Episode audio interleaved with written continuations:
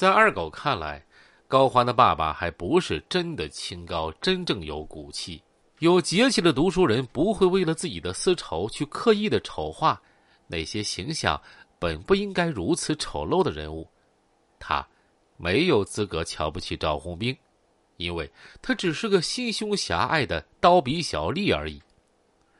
或许这就是高欢的爸爸那个年代的读书人的共性，他们正确的世界观即将成型的时候，就被那个运动啊焚书坑儒力吧。真正有骨气，可以把他们教育好的人，或入狱，或含冤而死。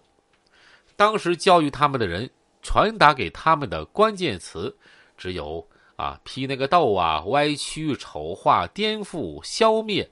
欲加之罪，何患无辞？二十年后，通过电视、报纸等主要媒体教育我们的人，传达给我们的关键词又是什么呢？还是欲加之罪，何患无辞吗？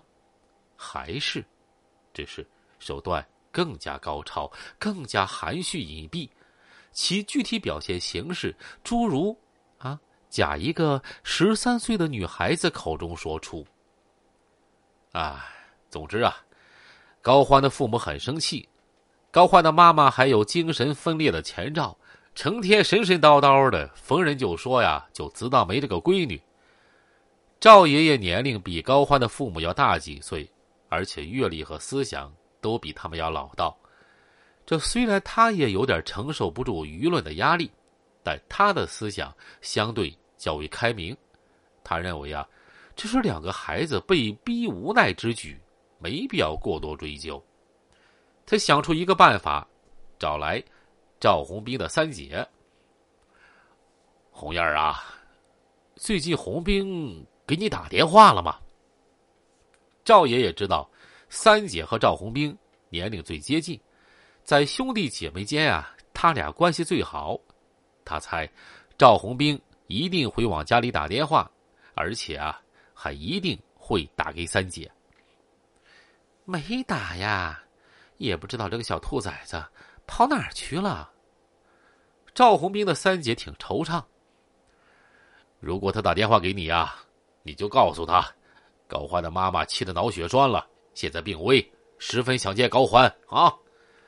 赵爷爷老谋深算，他认为这是唯一可以让高欢回来的方法，而且他认为呀，只要能回来，就有谈判的余地。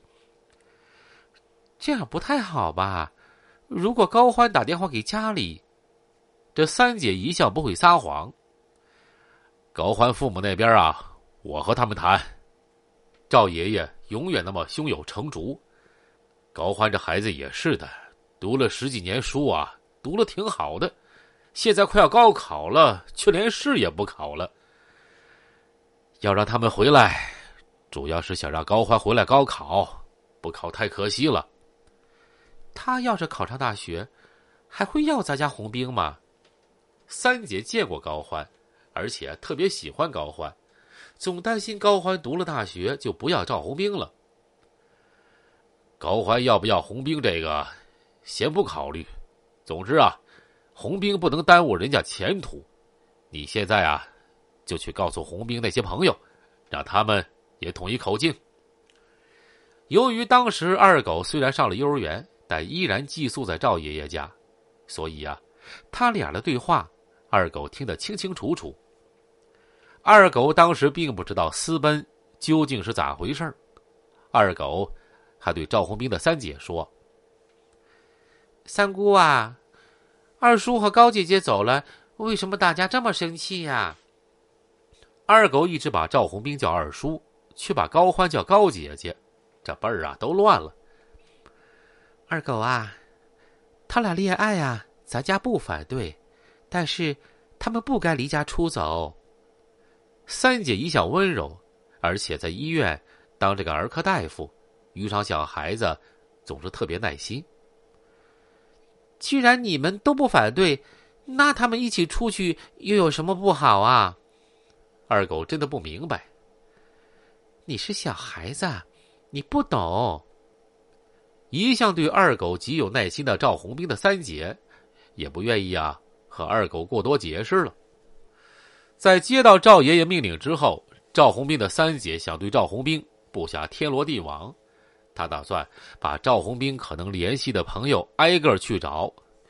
由于当时雷震宇刚停，二狗也要看彩虹，所以也和赵红兵的三姐一块去了。啊，找到小北京的时候，刘海柱刚刚离开。小北京正拎着个鸟笼子在逗鸟。